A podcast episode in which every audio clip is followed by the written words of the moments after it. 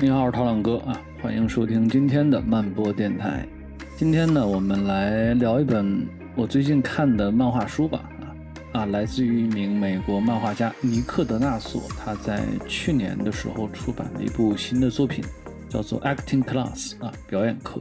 现年只有三十四岁的尼克德纳索，我觉得他绝对应该算得上啊，是美国新生代的这个独立漫画家里面的佼佼者。尽管说呢，从一六年到今天为止啊，他只有三本作品出版，但是我觉得这丝毫不影响他在整个业界里面的口碑和地位。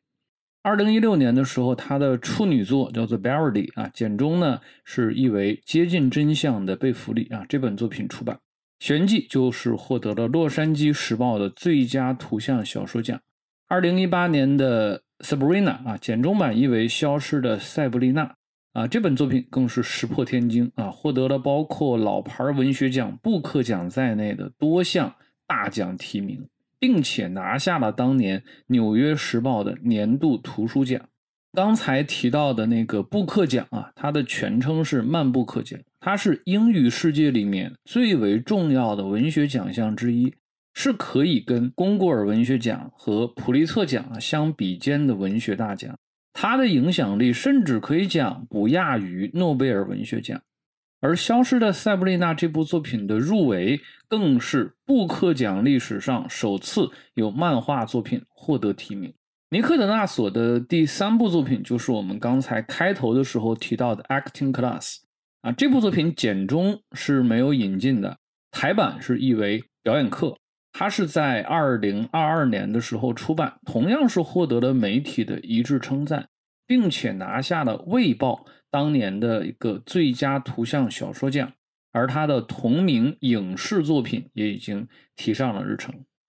德纳索的作品呢，我觉得他总是钟情于去描述那些美国现代生活里面的呃令人不安的一些场景，比如说当权者。对于民众的愚弄和操纵，普通人之间的那种猜忌和欺骗，还有网络时代中四处横流的虚无乱象，以及人群交际之间的冷漠呀、疏离啊这些场景，他笔下的故事就好像是什么呢？就好像是一道流经现实世界的黢黑的暗流，所有的人都知道它的存在，但是都选择假装视而不见。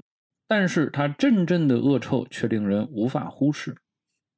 最具有代表性的呢，就是第二部作品《消失的塞布丽娜》。在这个故事里面啊，女主角塞布丽娜神秘的失踪了。随后呢，她的男友、妹妹以及他们周遭的人啊，全部都陷入了一个舆论的漩涡之中。各种虚假消息尘嚣之上，电台的阴谋论啊，社交平台的谣言，媒体的虚假报道。啊，所有的这些纷至沓来，人们开始揣测这件事情背后一定隐藏着一些巨大的秘密。这本书出版的时候呢，正是特朗普啊当政的时候，书中呢所论及的种种现象，正在美国人的现实生活里面鲜活上演。枪支管制啊啊，军队暗箱啊，媒体造假呀，这些话题的热度可以说始终居高不下。而二零二一年爆发的美国国会山骚乱，则更让这本书被视为是极具有前瞻性的预言之书。德纳索可以说一战成名。那不过呢，《消失的塞布丽娜》这部作品被引入中国之后啊，其实来说呢，反响平平。倒不是说因为引进版的品质做的不够好，实在是因为国内的读者他没有亲身经历美国读者当时的一些。遭遇啊，便很难对书中所述的啊种种情节有感同身受的感觉，尤其是说当时美国民众对于特朗普当局所持有的那种极端对立的态度，几乎是撕裂了整个美国社会的。这对于当时的中国漫迷来说，根本没有办法去体验。那么，时隔四年后出版的表演课。其实呢，是可以视为是消失的塞布丽娜的某种精神延续，只不过说它没有了前者那么尖锐、那么明显的一个政治立场，而是说把更多的眼光投向了社会中的普通民众。然后呢，去讲述他们在道德失范成为一个常态的当代社会里面，如何去谋求他们个体困境突围的故事。相比于《消失的塞布丽娜》，我觉得表演课它是更具有一种普适性的。读者他并不需要对美国当代社会的各种现状和思潮有多少了解，也是可以体悟其中的况味的。因为他的故事不仅仅说可能发生在美国，而是可以在世界各地啊都可以上演。所有的人都能够在他的故事里面找到共鸣的点，尤其是说，在经历了过去几年的这场全球性的呃疫病风波之后吧，啊，绝大多数人其实都经历了不同程度的像社交隔绝呀、系统性焦虑呀啊等等这些事件之后，精神上的这种官能失衡啊，已经成为一种全球化的趋势，脆弱、沮丧。忧郁、烦躁，所有这些情绪已经成为当代人的一种精神共性，可谓是山川异域，共此凉热啊，对吧？大家的感受都是一样的。而在这种敏感的精神失衡状态之下，个体难免是发生异变的，再加持各种信息爆炸呀、经济下行啊。局部战争啊，信仰危机啊，这些负面事件的冲击，人生想不跨入歧途都难啊。于是乎，疾病乱投医，有人受了蛊惑，有人被蒙骗，有人陷入低潮，出了差错的人生随处可见，十有八九。可是，如果人生出了问题，又当如何呢？怎么办呢？尤其是说，当解决问题的手段并没有掌握在个人手上的时候，那些陷入困境中的人该怎么办呢？是归咎于时代巨轮的无情碾压吗？还是说任由人生滑入不可控的虚妄阴霾之中呢？还是说要想尽一切办法，不管什么也好，也定要披荆斩棘，另辟蹊径呢？而如果啊，就在这个时候，有人。向你伸出援手来，愿意拉你一把，把你从出了差错的人生里面解救出来，而且还是免费的。那么这怕是很难不让人心动，对吧？那么这其实就是表演课这部作品想要去讲述的故事。腰封上啊画着一个面容和蔼的老师啊，他笑容可掬的讲到：“各位来上课是因为人生出了差错，对不对？”很难否认啊，对吧？呃，比较可惜的是什么呢？是表演课这部作品呢，暂时还没有简中版。当然，我觉得应该还是会引进的，毕竟德纳索的前面两部作品都已经引进过了嘛。只不过呢，暂时来看还没有看到他的一个出版计划。所以说呢，对于大多数的大陆漫迷而言，那对于其中的故事恐怕还是不甚了解。所以说呢，在我们要谈论这部作品之前，还是让我先把他的故事大概的复述出来。表演课的故事呢，是从一对夫妻开始，罗西和丹尼斯他们两个人的婚姻出现了问题啊，他们之间激情不在，生活百无聊赖。丈夫丹尼斯就提议说呀，啊，咱们两个人呢扮演一对初识的恋人啊，制造一些新鲜感啊，来挽救各自的情感疲劳。但是呢，笨嘴笨舌的丹尼斯，他讲话永远讲不到点子上，结果两个人闹了个不欢而散。他们的人生很明显出了问题。但是人生出问题的可不止他们两个人啊！紧接着，其他的几个角色次第登场。单亲妈妈雷安啊，独自带娃；三岁的儿子 Max 啊，似乎有些精神问题，敏感脆弱，情绪极不稳定。而雷安呢，在日常消磨中逐渐迷失了自己。举止怪异的姑娘安琪啊，并没有什么真正的朋友。裸体模特 Thomas 啊，他想要寻求人生平静的新突破。来学素描的姑娘 Bess 啊，似乎总是处于一个神游的状态。而他的姥姥 Gloria 啊，对他呵护有加，但是呢，总是显得忧心忡忡。再然后，肌肉男鲁啊，他是一个不受同事待见的家伙，还有按摩师丹尼耶尔啊，他始终对那些难缠的客户保持着一个克制的心态。最后呢，还有被往事所束缚的尼尔，他始终压制着内心的另一个自己。这十个人啊，都在各自的人生里面遇到了一些问题，而机缘巧合之下，原本这些没有什么交集的人，哎，聚集到了一起，共同来参加一个表演课程。而授课的老师，则是一个看上去普普通通的中年人——约翰·史密斯。课程的前四堂课完全免费，后续的收费课程是否继续，则完全看你们学员自己的选择。那么，对于这些人生遇到问题的人而言，约翰所给出的条件是很难拒绝的。于是呢，这十个人决定跟随约翰来上表演课。在此后的几堂课中啊，约翰不断施展自己窥探人心的绝技啊，利用一些难以察觉的心理手段，步步激发学员们对改变生活的热望，从而呢，让。几乎所有人啊，都不断的陷入他精心布下的迷局之中。很显然，这个约翰啊，他是一名深藏不露的心理高手。第一堂课上，他一出场就是一招欲擒故纵。他故意把自己的姿态放得非常的低。他介绍自己的时候怎么说呢？他说：“我有一个菜市场名啊，叫约翰·史密斯啊，就是那种一听就忘的。”啊，非常普遍的名字，他上来就把课程的主导权交给了学员，并且对这些初学者们的第一次处子秀大加褒扬。这样呢，就很容易获得这些本就内心充满焦虑的学员们的认可和信任。对于拿捏学员，非常有一套。随后，在第二堂课上，约翰为每个人都安排了一个角色。然后呢，让他们即兴表演，没有剧本，没有台词，他甚至也没有教授他们任何的表演理论，直接就让他们来表演。但是这看似随意的安排，其实呢暗藏玄机。约翰其实是匹配了每一个学员内心深处的情感需求，来为他们量身定制了他们的角色。比如说，在生活里面处处受排挤的卢被安排。出演一条狗，急于弥合情感关系的罗西和丹尼斯啊，却被拆开来，各自去追求别人。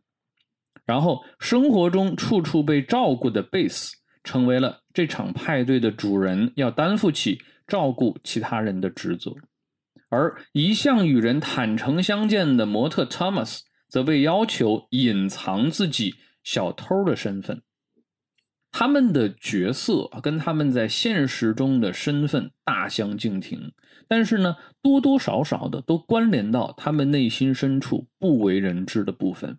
有的是他们不愿提及的过往，有的是他们不愿承认的渴望，有的是隐而未发的隐疾，有的则是被外界唾弃，但是却始终无法放弃的人生执念。他们很快便沉浸到自己的角色中，尽管此时他们对此还是多多少少有一点点的抗拒，毕竟不能够完全信任他们的老师。紧接着到了第三堂课，尽管说这些学员们被要求前往一处非常偏远的私家宅地里面去上课，但是这十个人还是如数到场。而此时，他们的生活已经悄然地发生了一些变化。按摩师丹尼耶尔不再忍让那些难缠的客户，寄居在别人家楼梯下面的卢啊，依然没有从他上一堂课里面狗的角色里面脱离出来。而不善交际的安琪，越来越想要脱离他所处的现实世界。在第三堂课上呢，约翰依然是让所有的学员即兴表演，只不过呢，这次不再是像上一堂课那样的集体表演，而是让每一个人啊在脑海里面去想象啊，以幻想的方式去出演一幕独角戏。此时的学员们在经历了前两堂课的历练之后，他们的身心都已经发生了一些变化，他们就好像约翰此前所说的一样。确实是有了一个想要另开一番天地的想法，如果说我们把第一堂课的主题称之为了解自己的话，第二堂课的主题就是发现内心，而到了第三堂课，学员们则开始直面困扰。约翰通过某种催眠的方式，让所有的学员进入到一种深度睡眠的状态。他们各自想象的场景，便以一种类似梦境的方式，在他们的潜意识里面上演。比如说，单亲妈妈雷安啊，发现自己的儿子 Max 啊，变成了一个巨大的绿色怪物啊，就好像浩克一样啊，变得非常的狂躁，很难去收拾他。模特汤马斯啊，开始对自我认知产生质疑啊，他被人怀疑是一名罪犯。再比如说，感情出现危机的罗西和丹尼斯，他们认识到或许分开才是更好的选择。还有那个举止怪异的贝斯啊，则在脑海里面想象出两个自己啊，用骰子玩起了俄罗斯轮盘赌。在第三堂课之后呢，也终于有人察觉到这个事情正在走向诡异。但是十名学员最终还是如数到达了第四堂课的现场。这一堂课呢，依旧是即兴演出，每个人都按照自己设定的角色去表演。而他们各自的故事则会相互交织在一起。那么，在这一堂课上，这些学员将尝试着把现实中的自己送入他们幻想中的那个全新人生里面去。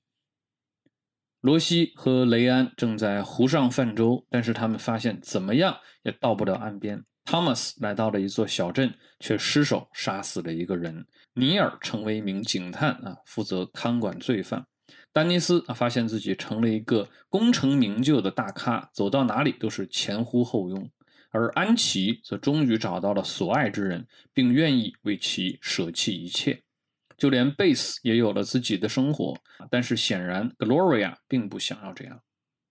如果说这些人都在想象中的世界找到了自己想要的东西，那么他们是否还愿意结束掉这场表演课呢？他们是否还愿意返回到出了差错的那个现实世界里面去呢？如果说美梦可以成真的话，会有人愿意醒来吗？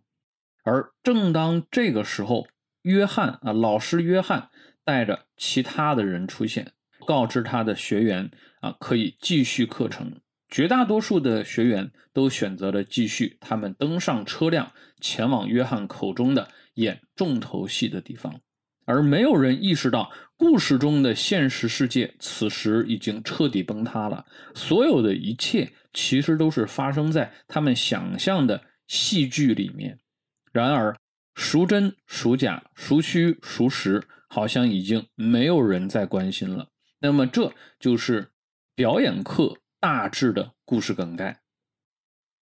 我相信很多人呢都看过一部金凯瑞的经典电影，叫做《楚门的世界》。在这个电影里面呢，主角楚门啊，发现自己所生活的世界是一座巨大的摄影棚，而他的家人朋友其实都是演员假扮的。他的全部生活其实是一部纪实性的肥皂剧集，而他在毫不知情的情况下，一直扮演着这部剧的主角。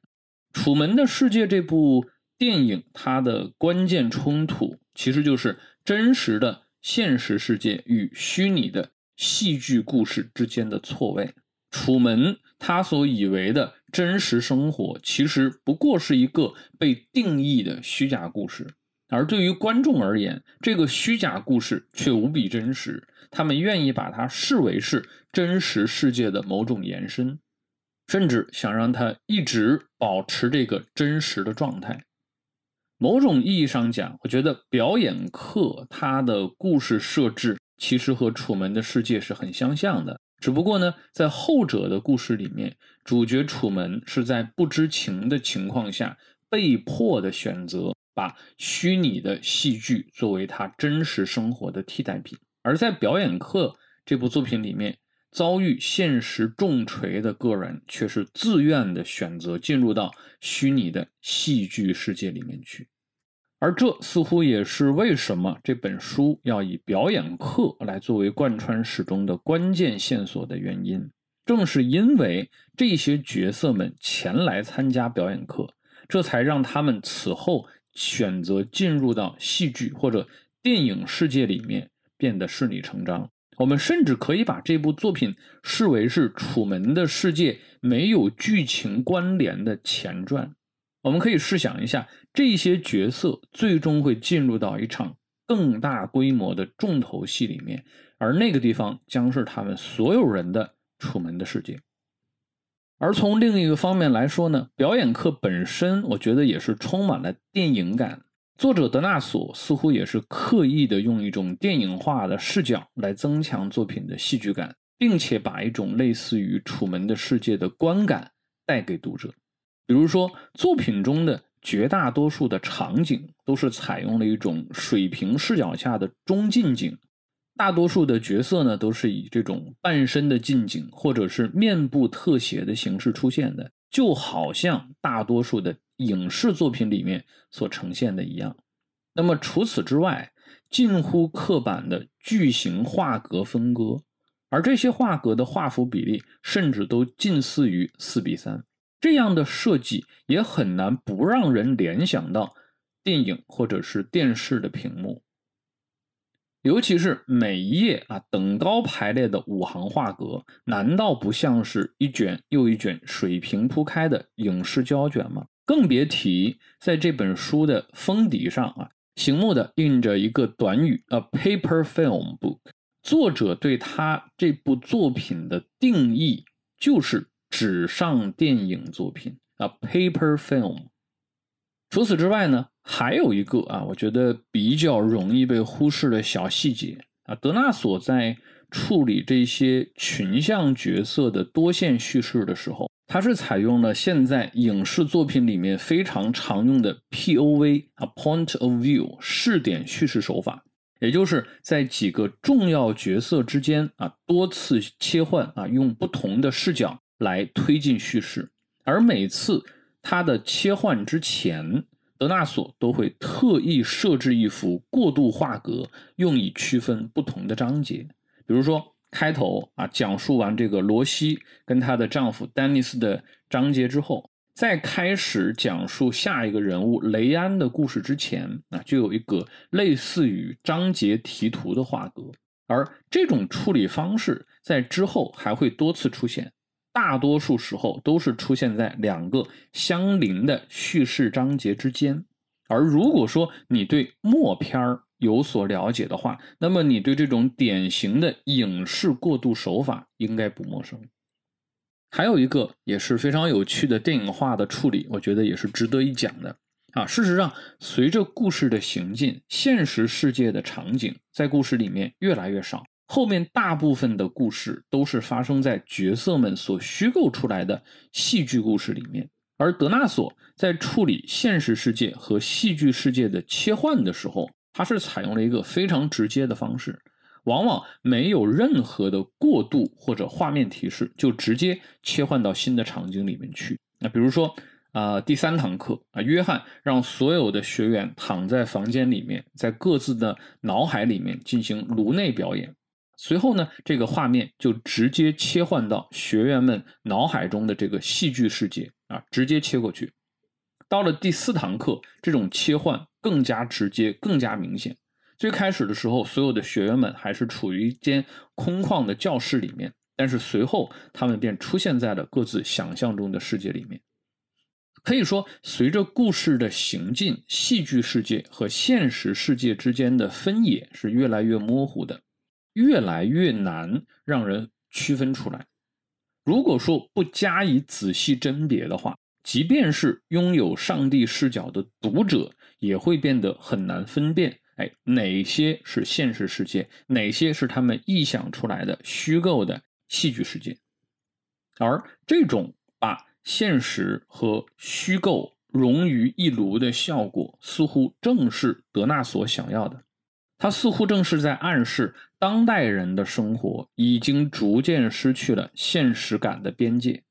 网络世界不再是现实世界的衍生，而是逐渐成为了其本身，而由此所产生的各种虚拟的场景也逐渐成为了现实的一部分。这应该是他对于我们所处的这个现实世界的一种隐喻吧？我觉得这种情况啊，对于二零二三的我们来说啊，在我们接连经历了像什么脑机接口呀、Apple Vision Pro 呀、AI 创作大爆发呀这些革命性技术爆炸之后，我们这些读者对于虚拟侵入现实这件事情啊，应该说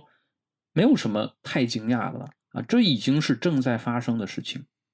OK，让我们说回到这个表演课啊。事实上，全书它都在刻意的去模糊现实和虚构的边界。只有一处，only one 啊，只有一处是例外的，那就是出现在第四堂课上的一个场景。创作者德纳索用了一个黑白灰的方式处理了这段内容，似乎是有意要提示读者注意这段情节的特殊性。那么，在这段情节里面。大部分的学员都已经全身心的投入到他们虚构的世界里面去了，只有两个人是例外的，一个是丹尼耶尔，一个是 Gloria。Gloria 的孙女啊，贝斯，她自认为在她的这个想象中的世界里面找到了真爱，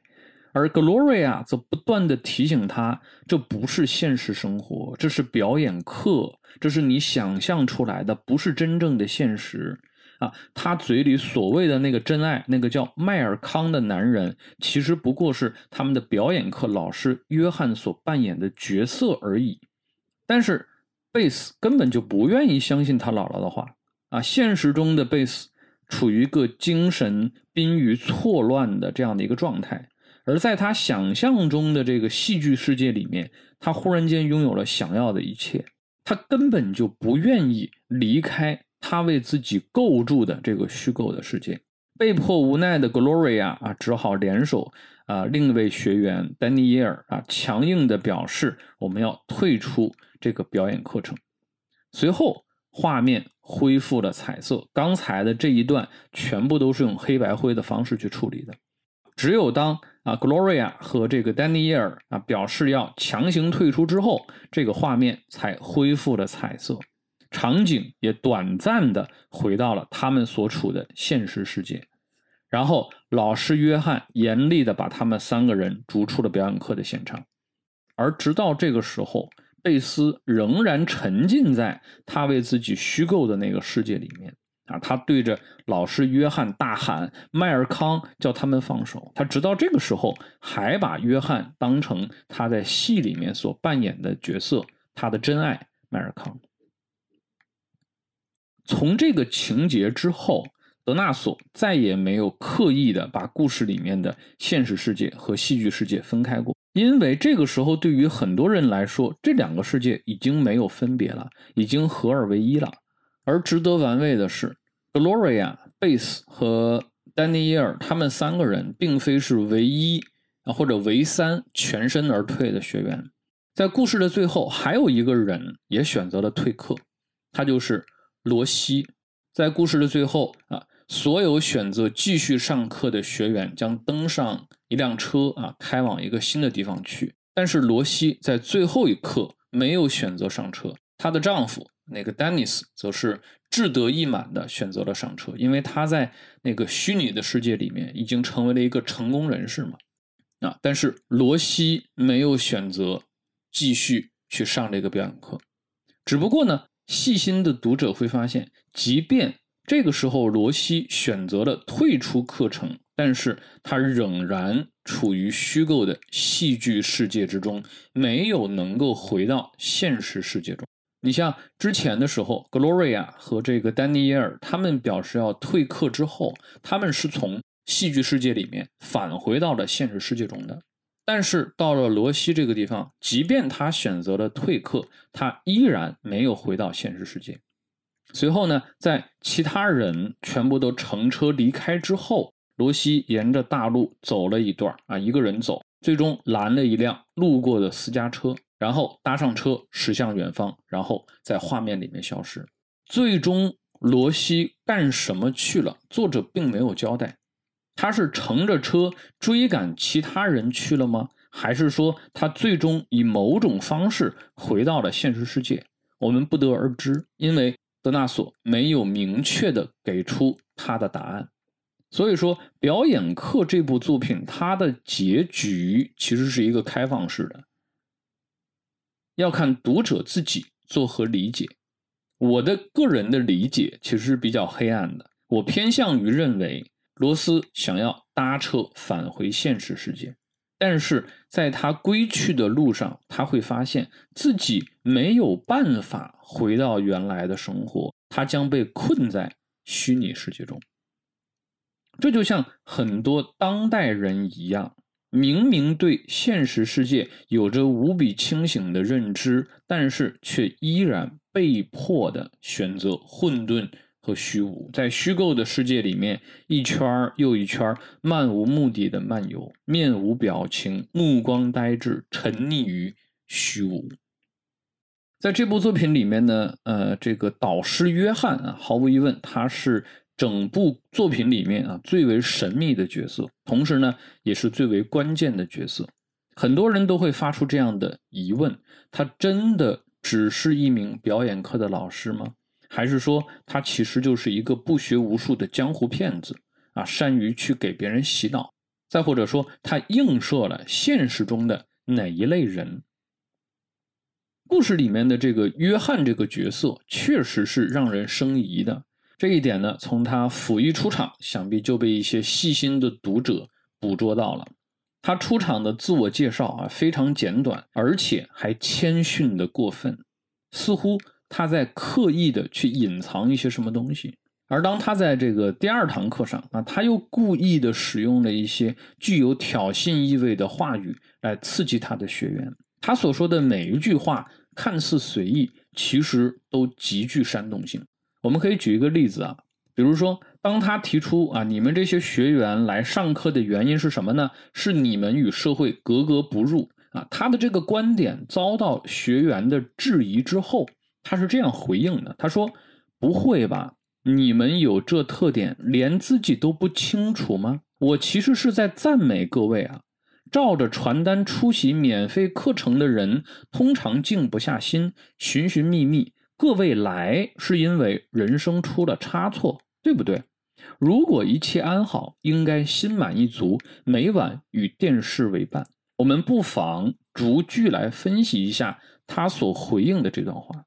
首先，不会吧？那先是用一个反问句来表明自己的立场，再次坚定的表明自己之前的观点，也就是又一次去强调你们这些学员来参与我的课。就是因为你们跟社会格格不入，然后你们有这特点，连自己都不清楚吗？再用一个反问句来把问题推给学员。如果说你们没有意识到问题，那说明是你们对自己的认知不够，你们不够清楚你们自己。这其实是一个贬低学员的过程，说他们自己不了解自己。紧接着，我其实是在赞美各位啊，用一句赞美掩饰刚才的贬低，对刚才的这个公式稍作收敛。再接着，照着传单出席免费课程的人，通常静不下心，寻寻觅觅。啊，刚刚收敛一点点，紧接着又从低位发出攻势，来回拉扯，让对方难以反驳。再然后。各位来是因为人生出了差错，对不对？再次发问，暗示对方答案是对。我们可以注意到他的话语里面有非常多的问句，而且虽然是问句，但是他指向的答案一定是有利于自己的观点的。最后，如果一切安好，应该心满意足，每晚与电视为伴，用这样一个假设来收尾。但是看似是假设，其实是一个无比肯定的答案。既然你们已经来了，就说明什么？说明你们一定不会心满意足，一定不够安好。看似是假设，其实是根据现场结果的反推，让对方根本就没有办法去反驳。这一段话可以说滴水不漏，直接把学员们定性为和社会格格不入的人。那么这其实就是对学员的一种负面的精神暗示，用我们现在的话讲，跟 PUA 没有差别，而这也与后面他逐渐掌控这些学员的心智做好了准备。那么这其实跟很多洗脑话术很像，它的根本逻辑就是说要在双方之间建立一个不对等的关系，通过建立自己的威权地位来达到让对方无底线顺从的目的，这就是一种洗脑，就是 PUA。那么毫无疑问，约翰是一个洞察人性的高手，他非常准确地把握住了每个学员内心深处最为热切的渴望，或者说最为惧怕的阴影。然后对他进行一个利用，比如说对于尼尔啊，约翰对待他的方式就非常值得我们去深思。尼尔是一个怎么样的人？他是一个有前科的人，他在社区里面做义工，负责去筹集一些捐款，但是他内心深处对自己过往的经历非常的懊恼啊。表面上看他十分的温顺，但是他的内心是非常狂躁的。然后在第三堂课上。尼尔想象中的自己成为了另一个人，哎，在他的想象中，自己应该是一个人缘很好、又善于言辞的人啊，跟之前的自己啊那个沉默寡言，甚至有些木讷的自己判若两人。到了第四堂课，尼尔已经彻底放弃了从前的自己，成为了一名看管犯人的警察，完成了自己身份的大逆转，从一个有前科的人。变到了一个看管犯人的警察，一百八十度的巨变，而且出于之前精神挫折的补偿心理，他成为警察之后，以私刑的方式去虐待囚犯。我们不难想象，那么这可能就是他之前所经历的一些事情。只不过在之前他是受虐待的那一方，那么到了他自己想象中的世界，他变成了施暴的一方。尼尔他身份的转变非常具有代表性。通过几堂课的学习，他在约翰不着痕迹的引导之下，逐渐的了解到了自己精神问题的根源，并且主动去寻求改变。如果我们单从最终的结果上看，尼尔其实是从中受益的，对吧？他走出了之前的阴影，而且在新世界中找到了自己的位置。只不过这个全新的角色。对他来说是有益的，但是对于其他人而言，恐怕不是什么好事情。那么，对于约翰的他的真实身份啊，也不是说没有人起过疑心啊。其实，在故事的最后，约翰自己也坦诚，他说自己并不像表面上看起来那样啊，他其实是一个招募者，而学员们所经历的事情只不过是整件事件的冰山一角啊，在他们背后有一个更大的计划。像他们这些类似的学员更是不计其数，他自己都把这些真相说了出来。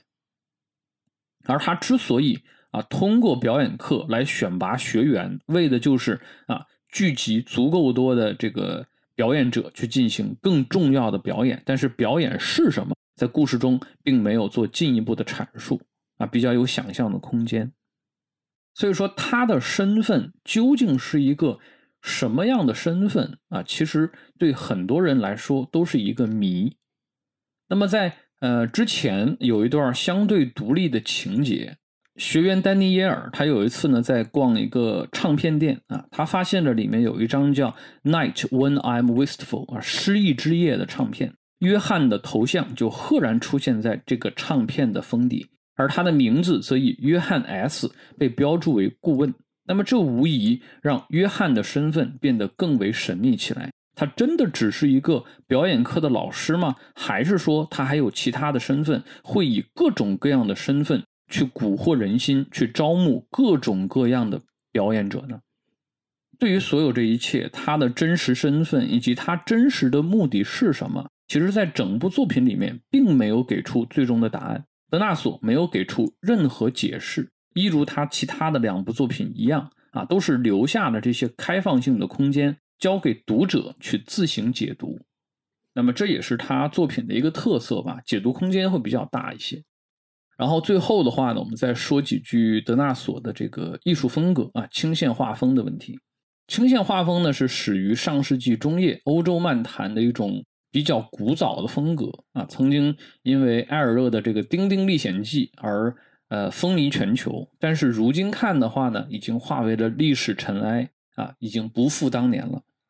这种画风呢，简单的讲，就是以极简风格著称啊，线条匀称简洁啊，没有过多的细节装饰，甚至呢会省略体积感和阴影，那会有一些扁平化的这个设计语言在里面。除了德纳索之外呢，另外一位当代清线画风的代表人物就是我们之前一直所提到的 Chris w e l l 克里斯威尔。而巧合的是呢，他们两个人其实对彼此的作品都是赞赏有加的，那可能有一种惺惺相惜、英雄惜英雄的这种感觉在里面。极简的画风，再加上非常克制的场景设计啊，颜色使用，使得德纳索的作品往往呈现出一种非常孤寂的现代感。所有的线角全都保持着绝对的理性，而人物角色始终保持了一种冷漠的机械感。没有肉体凡胎那种烟火气息啊，倒是像一些没有感情的人造物。而这种设计和他故事整体的这种疏离气氛十分的搭调。不过呢，其实相比于之前的两部作品啊，这个 Beverly 和这个 Sabrina，表演课的艺术风格呢，还是有一丁点的变化的。最为显著的呢，就是人物眼睛的处理方式。在典型的清线画风中啊，这个人物的眼睛呢，一般都是用豆豆眼的形式去存在的。我们可以看这个《丁丁历险记》里面的丁丁，那或者说之前有一个以色列的漫画家鲁图莫丹啊，他的一个叫做《遗产》的作品里面，所有人物造型，他的眼睛都是两个圆点啊，没有眼白部分，只是用两个单纯的圆点来表示他们的眼睛。而这在德纳索之前的两部作品里面也是很常见的。但是在表演课这部作品里面，人物的眼睛却不再是两个简单的点，而是拥有了完整的生理结构，眼白、眼睑、眼角、眼球，甚至眼睫毛一应俱全。但是其他的部分还是那种极简化的设计方式。这样处理的目的，我觉得并不是为了哎我要去增加一些细节，去丰富角色的面部表情，而恰恰是出于一种相反的目的。并不是为了去丰富他们的表情，而是为了去强化他们表情的呆板和冷滞。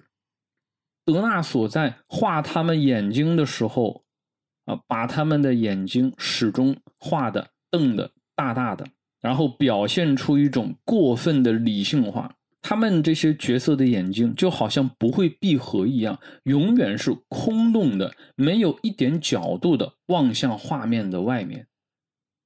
透露出一种呃非常呆滞的效果，但是呢，这种处理方式却跟故事本身的一种荒诞感啊形成了非常强烈的对比。尤其是说，当这些角色在故事的全程中一步一步被操纵、被煽动、被引诱，但是他们的眼睛始终保持着目视前方的这样一个状态啊，甚至是啊类似于。被催眠之后的状态啊，虽然说他们的眼睛瞪得很大，但是呢，却是一种怎么讲呢？暗淡的六神无主的眼神，啊，呈现出一种非常独特的啊睁着眼睛的盲目感。那么这种表情其实是令人不寒而栗的，跟整个故事的氛围是非常的契合。那么我觉得这种处理方式。也可以理解成是一种隐喻，就是说，在我们当下的这个时代里面啊，一种全球尺度下的公共幻觉正在上演，每一个人都在其中扮演着自己的角色，只不过这些角色的戏码不一定是真实的，就是我们所经历的一切事情，并不一定是我们自愿去做的，而是有可能是被定义出来的。被引导的、被煽动的、被刻意的制造出来的，而很多人都已经失去了对他们进行独立判断的能力，在信息狂潮之中被裹挟着不断的向前，沦为一个又一个提线木偶罢了。我们很多人虽然说瞪着眼睛，但是我们却看不见任何的真相。我们空洞洞的瞪着双眼，盲目的目视着前方，这难道不是德纳索想通过这部作品所讽刺的当下时代吗？好了。关于德纳索的表演课，我们今天呢就聊到这里。我是陶浪哥，感谢大家收听，我们下期接着聊。